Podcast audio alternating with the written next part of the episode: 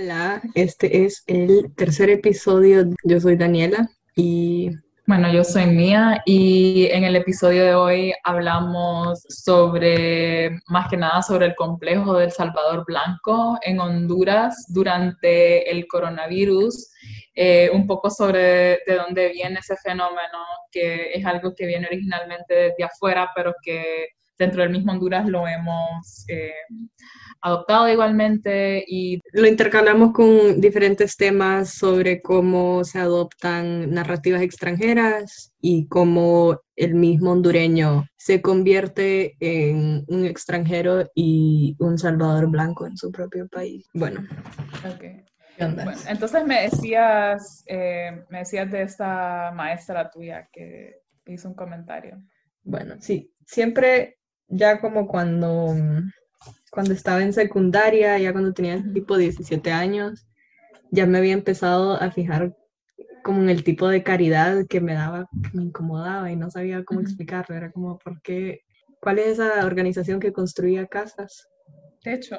Techo por Honduras y después TES, que nos hicieron darle clase alfabetizar. Y es como, ok, no tengo problema con eso, pero cuál es el resultado de esta gente que pasa de tercero a cuarto grado, no le cambia la vida, cosas así, ¿me entiendes?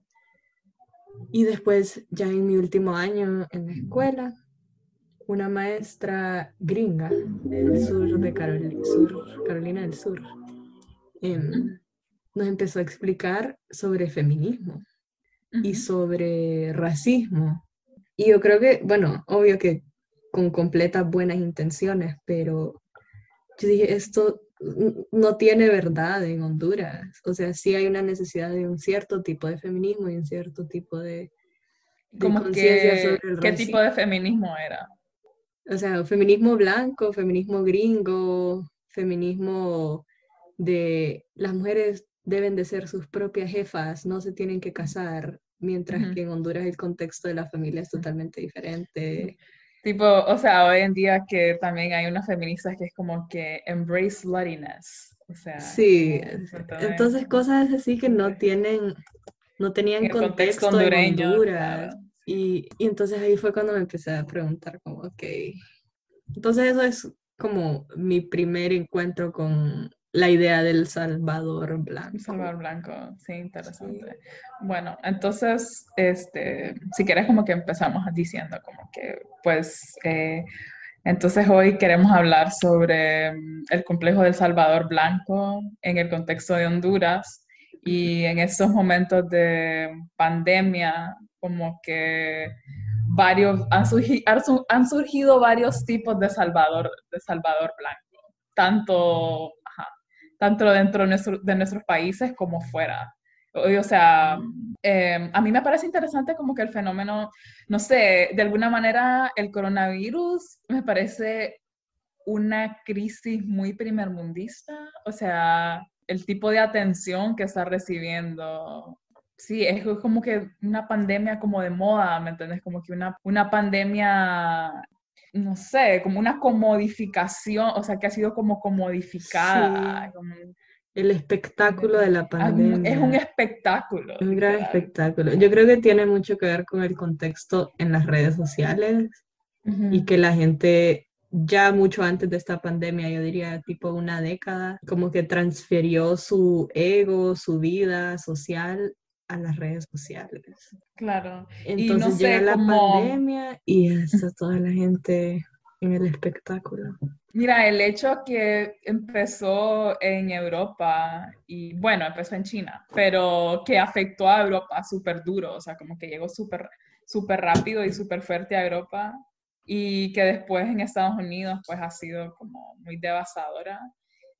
Como que ha sido, yo siento que the tables have turned.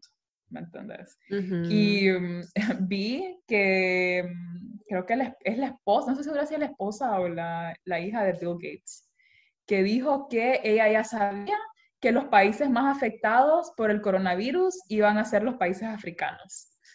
Como que ya, ya, ya, es un given. Y mm, eh, bueno, en Estados Unidos yo sé que hay una teoría de conspiración que dicen que Bill Gates fue el que se inventó el coronavirus. estoy harta de las teorías de conspiración de los Estados Unidos. La gente es creativ creativista. Sí, definitivamente. Pues sí, no sé, o sea, eso me parece como muy interesante, como que siento que el primer mundo solo está esperando que que nosotros caigamos y siento que como que mientras pasa el tiempo, más bien como que se postula más y más el pico, no sé. Este, mira, por ejemplo, también vi, es que están, hay algunas cosas que son tan contradictorias. Vi un artículo, coronavirus Cuba, en Google. Simplemente como que quería ver los, los casos y cómo iba y todo. Y o sea, Cuba lo ha manejado bastante bien. Y casi todos los, o sea, todos los, los, principales artículos que me salían era, se le, se le suplica a Estados Unidos que levante eh, el embargo con Cuba, porque si no, esto va a implicar muchísimas muertes en la isla. Ok, o sea, creo que en teoría yo estoy a favor de que se levante el embargo, ¿me entiendes? Como que obviamente solo tienen todas las de, las de perder los dos lados, pero usar como que el coronavirus como una excusa para hablar del tema me parece ridículo cuando en Estados Unidos han habido muertes exageradas y ha sido como que uno de los países que peor ha manejado la situación y Cuba la ha manejado, o sea, bastante bien desde el principio. Creo que han muerto como 80 personas. Entonces es como una cosa así de que, o sea, la gente no ve como que las estadísticas, no ve la realidad, solo como que se asume que Cuba va a sufrir porque eh, no recibe ayuda de Estados Unidos. Y se asume que África va a ser el continente más afectado por la pandemia porque simplemente, ¿me entendés? Es el peor continente. Entonces, como todas esas implicaciones, me parece que están simplemente directamente conectadas con el complejo del Salvador Blanco, en, en el cual los países tercermundistas siempre van a ser un desastre y, y, los países ricos, o sea, los países del primer mundo, van a estar bien y en todo caso a ellos les va a corresponder rescatar. Sí, es como que desde la discursiva hasta mm, las acciones, pues al final van a empezar a, bueno, todos los países del tercer mundo están recibiendo dinero extranjero y, o sea, lo que más me da lástima a mí es cuando los países del tercer mundo adoptan la narrativa que se hace en el primer mundo y no puedes definir tu propia realidad. Entonces, como que después nosotros en Honduras empezamos a interpretar el coronavirus o lo que sea con los mismos, de la misma forma en que los Estados Unidos ve su crisis. La primera vez que tuve un encuentro con eso fue con la discursiva de la migración a Estados Unidos y cómo los hondureños adoptaron, adoptaron la narrativa de los demócratas, de no, ¿cómo pueden tener a niños en, jaulas? Todo el mundo merece, tiene derecho a la movilidad, es un derecho humano, no sé qué. Y o sea, no estoy en desacuerdo, sí, la gente no debería estar en jaulas, la gente tiene derecho a la movilidad, pero después borras un montón de realidades eh, de Honduras, de, o sea, no te, no te cuestionas de una forma diferente porque migra la gente igual. En la crisis, pues, como que empezás a repetir eh, quotes que lo ves primero en inglés, que lo posteó alguna gringa en Facebook. We're all in the same storm, but on different boats. Todos estamos en la misma tormenta, pero en diferentes barcos. Claro. Entonces empezás a, hacer la misma narrativa en vez de ver el contexto de verdad. Literal, como que me hirvió la sangre hace un par de años. Cuando fue cuando eh, iban a hacer las, las últimas elecciones, que estaban Trump y Hillary. Unas dos semanas tal vez antes de que fueran las elecciones, el New York Times, como que por excelencia, eh, la revista de los demócratas, sacó un artículo que decía eh, cómo el país más peligroso del mundo se hizo un poquito menos peligroso. Y abajo como que el subtítulo, el, el subheadline decía, Who says American power is dead? Y era, o sea, todo el artículo trataba sobre cómo la administración de Obama había hecho que Honduras estuviera mejor. Y yo como, ok, bueno, qué terrible, ¿me entendés? Como que usando eso para la campaña de Hillary, sí, ¿me Porque Trump, ajá, Trump es que está en contra de los inmigrantes y Trump es el diablo porque va a construir su pared, que no sé qué, no sé cuánto. Pero a mí lo que, mí, o sea, ok, bueno, los gringos son gringos, ¿me entendés? O sea, ellos van a tener su manera de ver el mundo. Este, mm. Es cierto que en Estados Unidos hay un montón de migrantes y a ellos les parece racista eh, las políticas de Trump, que no sé qué, ok, o sea, entendible. Pero lo que, me lo que me indignó de verdad, que yo me quedé como, wow, es un poco como lo que decimos, la manera en que en Honduras se recibió como eso, ¿me entiendes? Se adoptó como eso. Porque, o sea, no te miento que por lo menos en mi, en mi feed de Facebook, por lo menos 20 personas habían compartido ese artículo, como con corazón, como wow, que no sé la qué. La gente se emociona cuando o sea, están diciendo que el poder, ajá, que el poder que el poder gringo no está muerto. Yo como que, o sea, ¿sabes lo que eso significa? Que somos literal como que una colonia del imperio gringo. Sí, como, y entonces la causa que adoptamos nosotros como hondureños se convierte en no construyan una pared, es todo el mundo tiene derecho a migrar, ¿me Como que el discurso... Sí, o sea, primero que todo, normalizas la migración, en vez de preguntarte por qué está migrando la gente. Primero decís como, ay, no, dejen a los migrantes cruzar, en vez de decir como, ¿por qué se está yendo la gente del país? Primero que todo. Porque adoptas una narrativa tan superficial que no tiene nada que ver con la verdad de Honduras, con las realidades de Honduras, y se te olvidan esas cosas, especialmente... También la asunción, el, el, hecho de asumir que una vez cruces la frontera, todo va a estar bien. Todo va a estar ¿Me entiendes? Como todo va a estar bien. Y es como, no sé, o sea, imagínate, dentro de los países primermundistas, o sea, dentro de Estados Unidos, hay como toda una cosa de que mm, si yo soy una migrante latina, se van a burlar de mí porque hablo español y porque, mm, ¿me entendés? Porque me visto de cierta manera, porque tengo cierto nombre, o, o, o, yo sé que los asiáticos también, ¿me entendés? Como que se van a hablar de mí porque me visto de cierta manera o porque no sé qué.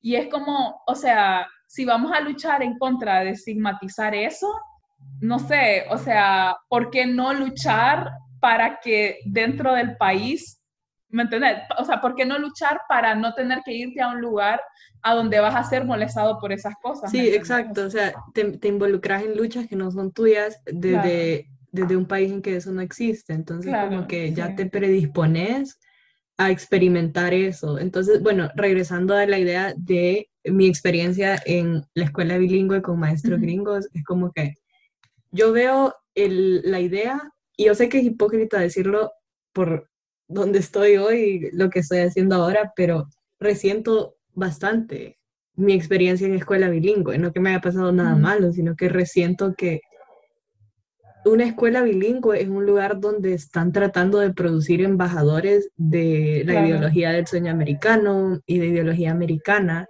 en la cual empiezas a defender todas esas cosas y internalizas esos valores gringos. Y sos vos quien tiene más poder y autoridad en el país por la clase social de la cual venís y porque simplemente cuando la gente sabe que vas a una escuela bilingüe, no sé, tenés tal vez más oportunidades de trabajo y entonces llegas a más posiciones de poder pero con, esa, con esos ideales gringos, ¿verdad? Entonces, sí, lo resiento porque trato como de, de volver a acordarme, ok, ¿qué, ¿qué, soy yo fuera de mi educación bilingüe y cómo es eso ser hondureño y poder como interactuar y, y tener una vida profesional como hondureña y no como una embajadora de ideología americana. Mira, para mí, el, o sea, regresando a lo de los migrantes, como mm, también tengo un problema con la manera en que en Estados Unidos y en los países desarrollados se, se habla sobre migración, porque mm, por un lado eh, se asume que cuando migras es justificado porque en tu país se va mal, ¿me entiendes? Como que en tu país siempre alguien te quiere matar o eh, está sufriendo económicamente, todas esas cosas pero como por ejemplo vos y, o yo no sé si vos has tenido esa experiencia, pero como vos y yo, o sea, nunca nos faltó nada, como que teníamos más bien demasiado, ¿me entiendes? Como que tuvimos vidas como súper cómodas y recibimos muy buena educación, o sea, tuvimos todos los privilegios de una persona primermundista en nuestros países. Em, y aún así, como cuando yo estaba, cuando yo estudié en Austria, todo el mundo me decía como que buscara, me incentivaba a que yo buscara la manera de quedarme ahí. ¿me entendés? Cuando en mi país yo estoy bien. Entonces es como que una cosa de no sé, siento que el fenómeno de la migración, como que sí, la gente simplemente no se pregunta tanto por qué se da, ¿me entendés? Sino que solo como que, si te preguntan es como que, ah, sí, porque hay pobreza y violencia, ¿me entendés? Ya, pero no, la gente no se, o sea, no se toma el tiempo de pensar como que, bueno, pero si es por eso, entonces, ¿por qué esa persona que es hija de un empresario, ¿me entendés? Y que, porque esta persona también quiere emigrar, ¿me entiendes? Siento que se, se ignora completamente cuando, el factor como, ajá, como que de, la mentalidad colonizada, ¿me entiendes? Eso se ignora por completo y me sorprende, ¿me entiendes? Porque se supone que ellos tienen conciencia de todo eso, pero cuando se ponen a hablar de migración te das cuenta que en realidad no. Quienes dictan, quienes como que deciden eh, los discursos o cómo se va a hablar de estos problemas son... Eh, personas de países tercermundistas, o sea, Latinx en Estados Unidos, Entonces, como que América Ferrera o... Sí, eh, exacto. Entonces hay gente que reclama sus raíces, pero ya son de tercera generación de Estados Unidos. Y, o sea, no es para decir, no es como de una forma despectiva decir no soy hondureño, pero vos ya no tenés una experiencia en el territorio hondureño, no tenés... No, no debería de haber un poder político en tu palabra, porque, o sea, el problema es que lo hay, porque ellos son los representantes de los latinos, supuestamente, en Honduras. Y... Ajá, que cuando uno cuestiona la migración, como por qué se va la gente, no es cuestionar a literal la gente que de verdad se escapa por su vida, que se escapa porque ya lleva tres generaciones que les están quitando las tierras a los campesinos. Claro, o, sea, no estamos, diciendo que es mentira. A los niños que, los están reclutando las maras. O sea, a eso no se le cuestiona, ni a la gente que, que de verdad cree que, o sea, gente bien pobre que de verdad cree que al cruzar la frontera va a tener más oportunidades de trabajo porque necesita comprarle medicina a los hijos, todo eso, ¿verdad? No se cuestiona porque es, es donde ven esperanza, gente que de verdad ha perdido toda esperanza en su país, pero gente de clase media, gente con educación que su mayor deseo es irse de Honduras, es, es triste porque te das cuenta que la presencia del gringo en Honduras lo que ha hecho es hacerte, convencerte de que no, no es bueno ser hondureño, de que no querés ser hondureño y entonces no, nunca te nacen las ganas de pelear por tu país. no ves más probable el viaje abandonar todo, ir a los Estados Unidos, probablemente ilegal, que te odien allá, como que te llenaría más pelear por causas antirracistas en Estados Unidos que pelear por una vida mejor en Honduras pelear por justicia en Honduras y, y, como hablamos la vez pasada, de idealizar a una Honduras, imaginarse. De, alguna manera, porque es la moda, ¿me entiendes? Es la moda, es de lo que se habla, es de lo que habla el New York Times. O sea, el New York Times es el que saca esa foto impresionante de Trump, como que apuntando, que sale Trump alto y que sale una niñita llorando, ¿me entiendes? O sea, ese es como que el tema de moda, es como de lo que se habla, ¿me entiendes? Y entonces, como que sí, a la gente la llena más eh, ser parte de esas causas que de una causa aquí en Honduras que, ¿me entiendes? De pues, un programa de mejor, o sea, de, reducir la analfabetización, ¿me entiendes? Como que del que nadie va a hablar, de que no va a salir en New York Times porque, pues, no tiene nada que ver con Estados Unidos, ¿me entiendes? O sea, entonces, pero no sé, como lo, lo que también tiene, siento que hay un componente ahí que tiene mucho que ver con estatus como triunfar en Estados Unidos, como una vez escribí un artículo, no sé si te lo envié, como de no sé, no creo que esta obsesión, una obsesión que tenemos como con triunfar en el extranjero. Este, hay como que toda... O sea, sea lo que sea, en lo que esté triunfando. ajá, todo de noticias de hondureño triunfa en el extranjero, ¿me entendés? Sería un buen proyecto hacer una antología o simplemente archivar todos los artículos que sean buenos por una headline que es como un hondureño ganó este premio en este concurso pedorro que habían tres personas. Hondureña pone el nombre de Honduras en alto, ¿me entiendes? Por eso cuando, cuando hablo como de ser cineasta, yo es como, bueno, o sea, eso está off topic, pero como ahorita que estaba en Cuba, como yo me cuestionaba un montón como, ¿por qué quiero ser cineasta? ¿Por qué digo que quiero hacer cine? Y como llegaron un montón de esos como que big shots del cine en Europa y en Estados Unidos y así. Y era como que te daban consejos de cómo hacer que tu película llegue a tal festival y que cuáles les interesan más ciertas temáticas y cuáles no sé qué. Y yo como que, un momento fue como que, ok, espérame.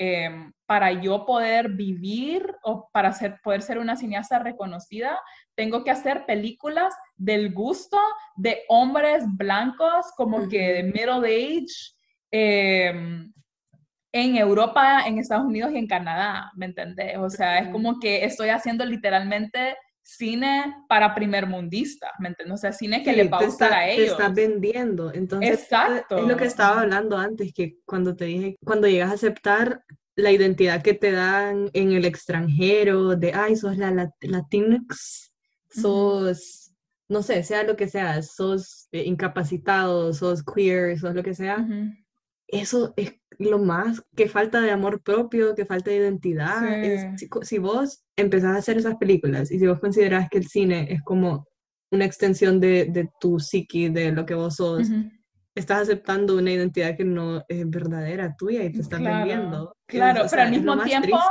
mira, al mismo tiempo es como el otro día, decía o sea, ¿será posible de alguna manera como que hablando en un mundo perfecto, en una utopía, ¿será posible llegar a ser una persona sobresaliente, como en mi caso, como una cineasta sobresaliente, y solo ser famosa en el tercer mundo? O sea, ni siquiera solo en, el tercer mundo, como que si ninguna película mía nunca ha sido exhibida, ni nadie nunca ha hablado de mí en Nueva York o en Londres o en lo que sea. O sea, puedo llegar a ser considerada como una cineasta con éxito.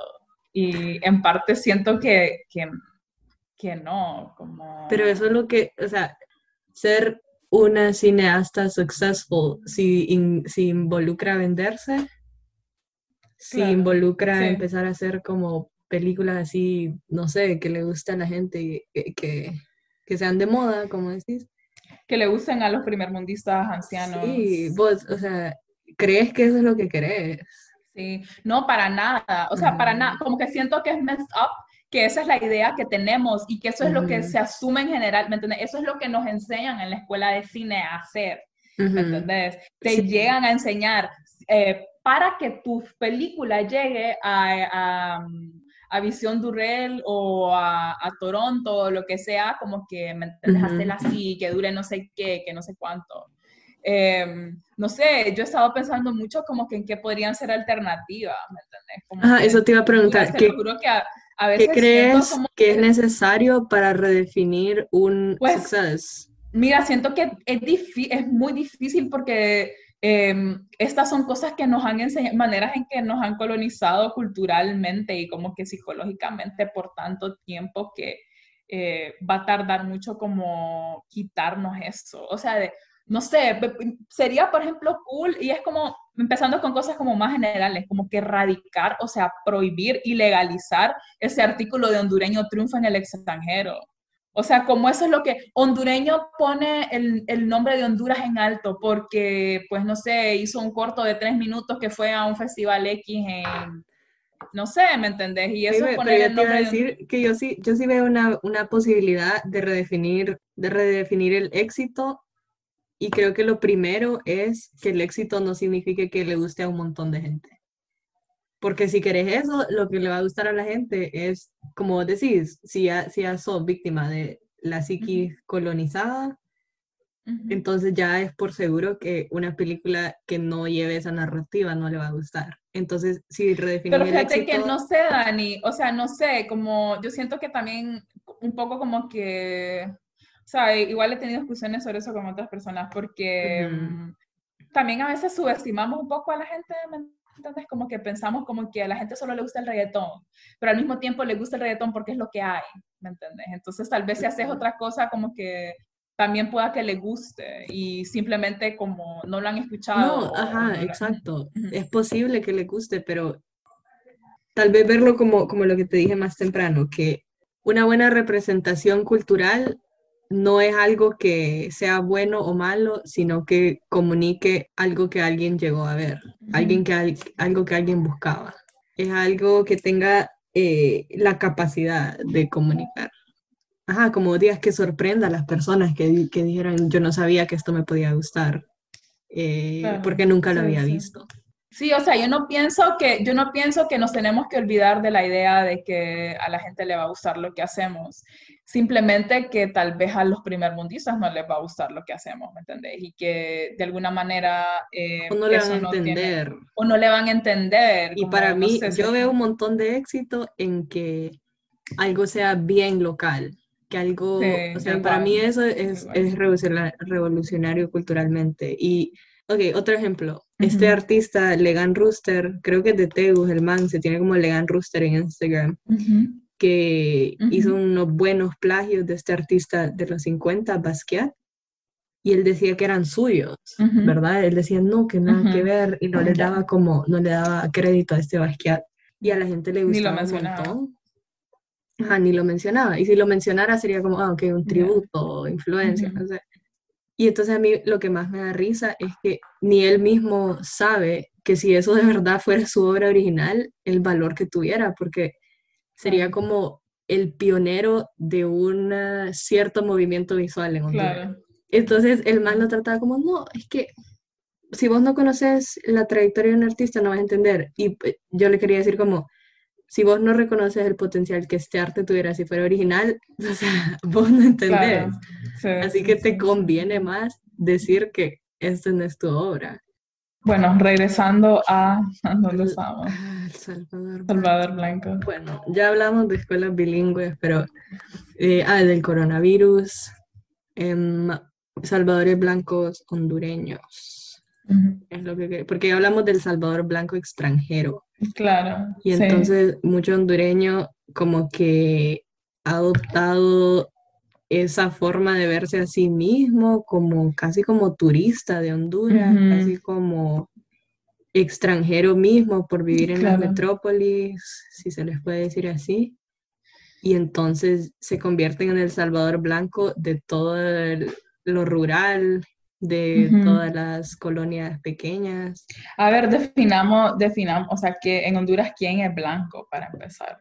Porque, pues vos y yo, o sea, no sé, yo pensaba que era blanca hasta cierta edad.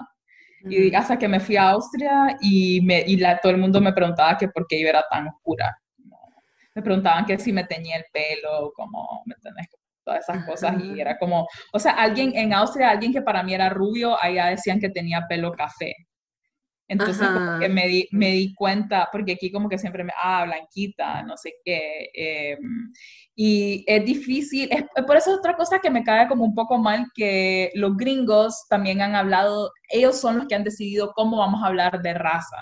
Porque en Estados Unidos definitivamente eh, están muy eh, muy conectada, bueno, no solo en Estados Unidos, en muchos países, ¿no? O sea, creo que Honduras es más como que una excepción, porque y, eh, en Guatemala, en México, eh, en países con altas poblaciones indígenas, ¿me entiendes? Como que existe mucho eso del blanco y después la, la minoría. Sí, exacto. Perú es full, o sea, en Sudamérica también hay Sudamérica, Bolivia, ¿me entiendes? Claro, claro. En, en, muchísimos países eso es como que muy real pero en el contexto de Honduras y pues, no sé, otros países, como decían aquel artículo, en Cuba es otro ejemplo, eh, en Costa Rica, donde ha habido como mucho mestizaje y ya como la gente pobre, no necesariamente gente indígena o gente negra o, ¿me entendés? Como que la gente a los que, eh, pues no sé, Galeano o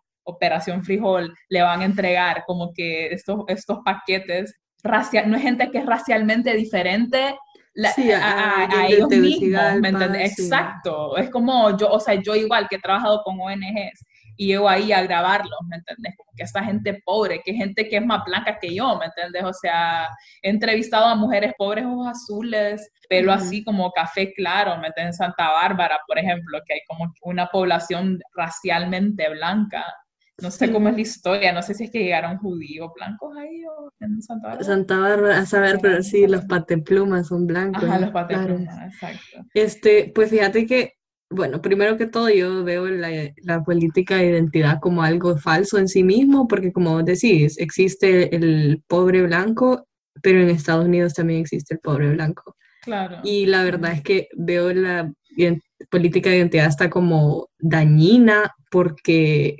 toma importancia sobre eh, la identidad de clase, que creo yo que es más relevante en Honduras, porque vos puedes ser cualquiera en Honduras y sos, eh, no sé, estás en Congreso, pero también puedes ser un, eh, pasar por gringo y no vivís nada bien, ¿verdad? No sos nadie. Entonces, igual me cae mal, pues, como que adoptemos esa narrativa del, o sea, no sé, en, Estados Unidos pienso que tal vez sí tiene relevancia, ¿no? Porque han sido luchas por años, o sea, los Native Americans y los negros, o sea, literalmente fueron esclavos, ¿me entiendes? O sea, tiene relevancia, pero también divide, o sea, toma primor, ¿cómo se dice? Como, como que precede a la identidad de clase y no estoy segura si bueno, no sé, creo que eso cambiaría demasiado de tema, sería eh, investigar la historia americana, pero claro. Pero, el punto es que en Honduras no lo veo, o sea, no veo que aplique tanto, ¿me entiendes? Sí, exacto. deberíamos de buscar nuestras propias maneras, o sea, los gringos ellos ya encontraron su manera que igual y, o sea, no, yo tengo mis, mis reservas al respecto, pero ellos ya encontraron la manera en la que ellos van a tratar eso. O sea, igual ellos dicen que como que un pobre blanco y un pobre negro, como que el más marginado siempre va a ser el pobre negro, ¿me entiendes? Como por ejemplo, como esas cosas, o sea, ellos sí lo tienen resuelto a su manera. Em, pero sí, en Honduras simplemente, bueno, ni siquiera sé eh, si en círculos intelectuales existen esas conversaciones, pero como no, simplemente creo que no podemos hablar en Honduras eh, sobre raza y racismo de la misma manera que se habla en, en, Estados Unidos. O sea, no podemos hablar del Salvador Blanco de la misma manera que, eh, que se habla en Estados Unidos y en Europa.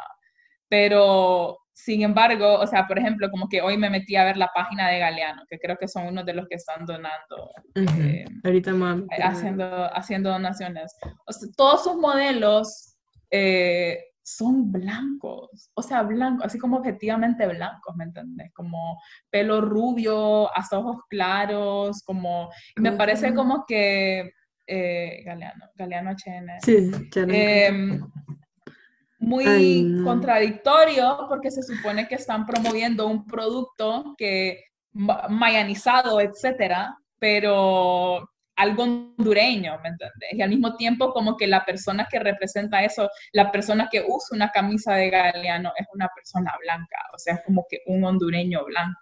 Ok, y eh, otra cosa es, bueno, es, es un tangente aquí, que por ejemplo este man se nota que es tipo árabe y su apellido es Nazar, y digamos que, que escucha, que son modelos blancos y él te dice, no, yo soy árabe. O sea, eso también ves que que adopta como la narrativa gringa, porque es como que es irrelevante que sea blanco o árabe, lo que estamos hablando aquí es que sos alguien que no Igual que Obama o que Oprah eh, no son la voz de los... De los eh, negros. de los negros, ajá, de los americanos africanos. Y otra cosa con Galeano es que ellos estaban dando canasta, ¿verdad? Le entregan la canasta a esta muchacha. Que por cierto, yo tuve, tuve una camiseta de Galeano, porque es súper cara, vale como 600 lempiras, y yo que sé de tela, o sea, ni siquiera es 100% algodón, o sea, no, son de una que... Pucha, lo, lo mínimo que puede ser tiene poliéster y no sé qué elástico que como que el sudor salís que sentís que se te que se te derrama porque me entendés como que no la camisa no la absorbe sí, entonces, bueno, esto hacen la donación, ¿verdad? Escribe el nombre de la persona, primer nombre, segundo nombre y los dos apellidos. Escribe, esta, señor, esta persona vive sola con su hijo y está embarazada. Y primer nombre, o sea, todo el nombre, ¿me entiendes? Literal dijeron dónde vive y que vive sola. Y yo sé que tal vez nadie que le pueda hacer daño puede ver eso, pero no se hace. Y la excusa de ellos fue, ah, es que estamos demostrando que es eh, transparente porque queremos que la gente vea a quién se lo estamos entregando. Ok, ¿y por qué no postearon el resto de las personas a quién se lo estaban entregando? Primero. Y segundo, hay mil maneras de ser transparente sin tener que dar el nombre completo de lo O sea, en, redes sociales, como incluso si alguien, ¿me entendés? Alguien te pide, alguien te habla y te pide constancia de que eso de verdad fue entregado por un mensaje privado en WhatsApp, le mandas el nombre entero de la persona, pero ¿por qué lo tenés que postear? Como... Bueno, esa otra nueva que, que, acaba de aparecer a partir del coronavirus que se llama Operación Frijol. Eso es un poco extremo porque todo lo que es. Te invitaron, ah, aceptaste. No. No, te importa la gente pobre. así me dijeron. o sea, no entendían mi razón por, por qué dije que no. Yo como solo les dejé de contestar y ya. Sí, o sea, toda la página es, son fotos de gente, mientras tanto como las fotos de ellos, o sale un video donde salen como que los, eh, los coordinadores de la operación Frijol y todos salen como, todas salen maquilladas, bien vestiditas, eh, se nota que hicieron el video como 10 veces hasta que le saliera, ¿entendés? Ellas se preocupan por ella salir bien, más que a la gente que le toman fotos, o sea, le toman fotos en fachas, no sé, como que ponen el nombre completo, como... Mira, primero yo creo, yo siento que, bueno, cuando yo empecé a ver Operación Frijol, los interpreté como una marca porque de un solo empezaron a sacar camisetas, pulseras. Se notaba que era una de esas personas que estudió como Social Media Management recién graduado. No tiene nada de malo, ok, es tu trabajo, pero es una obsesión del hondureño con la camisita, la pulserita, es una obsesión. es como, un proceso, ¿no? El logo, el logo, la camisa, la foto, el video. Ajá, la edición del video, la página de Instagram, todo. Em, y entonces al final, o sea, sí, ayudaron, perfecto, mil gracias, es necesario, ok, sí, es necesario porque el gobierno no sirve, pero no es la manera de hacer o sea, caridad no es la manera de...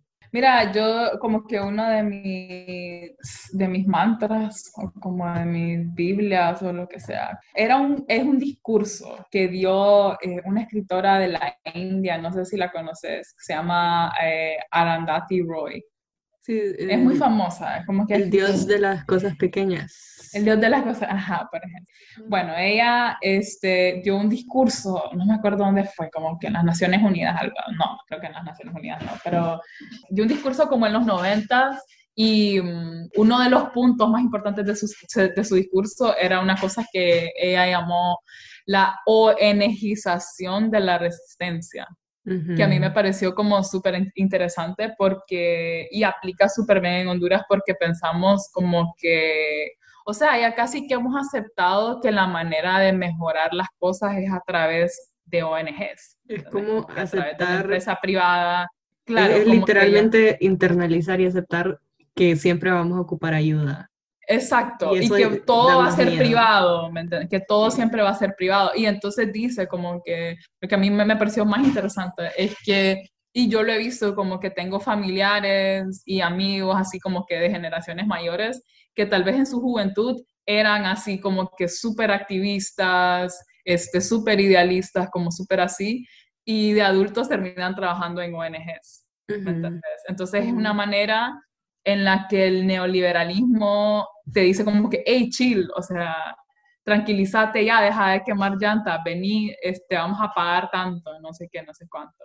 Entonces, como que sos casi obligado a perpetuar ese sistema en el que, no sé, en el que está bien, ¿me entendés? Que, ok, sí, la empresa privada es la que siempre va a tener que, la empresa privada y los extranjeros son los que siempre van a tener que ayudar a la gente pobre y siempre va a ser una cosa así a nivel de caridad, ¿me entendés? En lugar de hacer un esfuerzo para que los gobiernos hagan su trabajo y creen más escuelas y, y que la gente tenga trabajo y pueda ganarse la vida, como, ¿me entendés? No, o sea, una manera de perpetuar el sistema en el cual todo funciona a través de caridad, todo funciona a través de la empresa privada.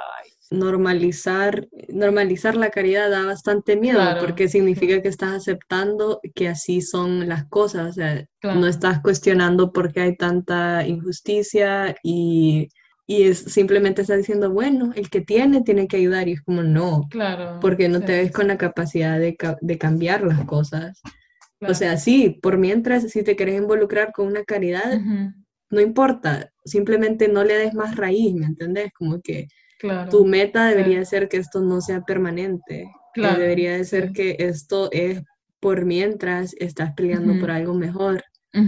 Entonces, a mí a veces e, es como un conflicto de por qué involucrarse o no con una caridad, porque, o sea, sí, están ayudando, no tiene nada de malo darle de comer a la gente que necesita, pero si no estás cuestionando las cosas, entonces haciendo que Operación Frijol sea algo que va a, va a existir hasta que vos tengas 80 años y tus nietos van a conocer Operación Frijol, no sé, ¿me entendés? Y eso da más tristeza. Y vas a seguir yendo a estos metederos ahí en medio de la nada, donde viven los mareros con tus cámaras de mil dólares, mientras después vas a dormir en, en, el hotel de 60 dólares la noche, ¿me entendés? Para hacer este video de gran caridad, para esa. ¿Me entendés? O sea, es como no estás haciendo nada para disminuir la diferencia de clase. O bueno, o sea, podemos tener una discusión al respecto, pero como que la vieja confiable, la vieja confiable, el gobierno, ¿me entiendes? El gobierno debería de ser la institución que lucha por el bien de todo el mundo a través de como que servicios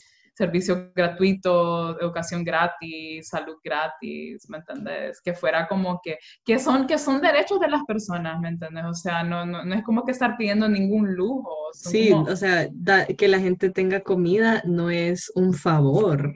Eh, asegurarle a la gente que va a tener acceso a la salud, no es un favor la educación. Perder la esperanza en el gobierno es una cosa, pero entonces no significa abolir el gobierno o simplemente dejar que sigan haciendo eso y darle todo el poder a las corporaciones, que eso más bien da miedo. Como dijiste, lo que dijo Arundhati Roy, como tranquilo, no, ¿por qué estás haciendo todo ese trabajo sucio? ¿Por qué estás buscando la revolución, si aquí estás, no sé, el neoliberalismo es, es, una herramienta súper peligrosa, te hace complacente y te hace bien ciego a la realidad y a la situación. Es como, ¿sabes a qué me recuerda? Como a las grandes compañías, las grandes compañías que como que hay un, hay un guirrito de, de universidad, en su segundo año de universidad, que o sea, aprende a, a craquear un montón de programas y hackea, no sé, el sistema de, no sé, de Amazon o algo así, ¿me entiendes? Y entonces Amazon lo que hace es que le da un trabajo, le da un es, como, es, exactamente eso. Reclutas, cooptas cosas que son revolucionarias. Es literal, como que si vos haces una película, regresando a ese tema, si vos haces una película que no es agringada, que no es para una audiencia de primer mundo que no complace a esos estándares de como la porno pobreza. Y después ellos te dicen, hey, metela al... Es como un, truco, pues, como aquí vamos a neutralizar el potencial de revolucionario de esta película, porque la vamos a vender como una historia inspiradora, pero como espectaculizado. Sí. y va a perder su mensaje. O sea, la privatización, todo eso, como que darle un nombre bonito y que al final solo es como símbolo, pues es símbolo cultural. Sí, ¿verdad? Hablando. ¿O te faltaba algo más que quería? Em, sí, un, bueno, un comentario que tenía, la verdad es que solo es como una respuesta, eh, y no de, no de forma como controversial, pero a un comentario que nos pusieron en Facebook después de compartir el primer coso, que, ay, no me acuerdo quién lo puso, pero dice, eh, no sé si hablaron sobre mm, cómo la cultura no solamente es ese nuevo boom de bohemios y como, como artsy cosas del centro, sino que, o sea, en mil cosas más que son arte y cultura. Y, y como te dije hace rato, que eh, estuve pensando un montón en ese comentario porque sé que no fue como de, no nos estaba retando, sino que es alguien que también me imagino que estaría de acuerdo con nosotros. Y me puse a reflexionar, así que gracias a la persona que escribió eso, aunque no sé si había escuchado o no el show. Entonces estaba leyendo este libro que se llama Mitologías, es de un autor francés que escribe sobre fenómenos que él ve en París y que se empiezan a expresar como mitología, como que hay una cultura o algo que se forma alrededor de, de ese tema. El primer ensayo es sobre la lucha libre y cómo la gente lo ve como, como algo de, de, baja cultura, de la cultura popular, y que lo critica solo a haber cosas de violencia y que por eso estamos como estamos. Y entonces él lo analiza, pero ¿por qué a la gente le encanta? ¿Y por qué no solo la gente que lo va a ver, porque no, porque no son violentos todos? O sea, él lo puso, lo cuestionó de otra manera.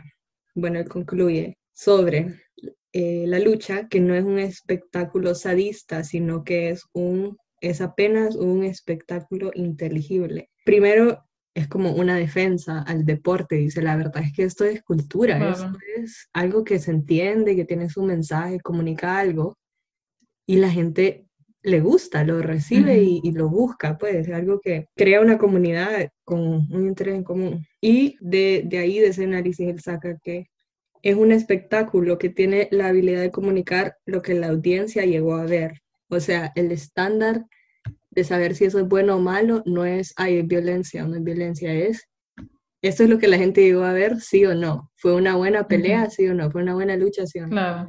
No sé, creo que lo voy a tomar para mí misma, para cómo interpretar y observar fenómenos culturales.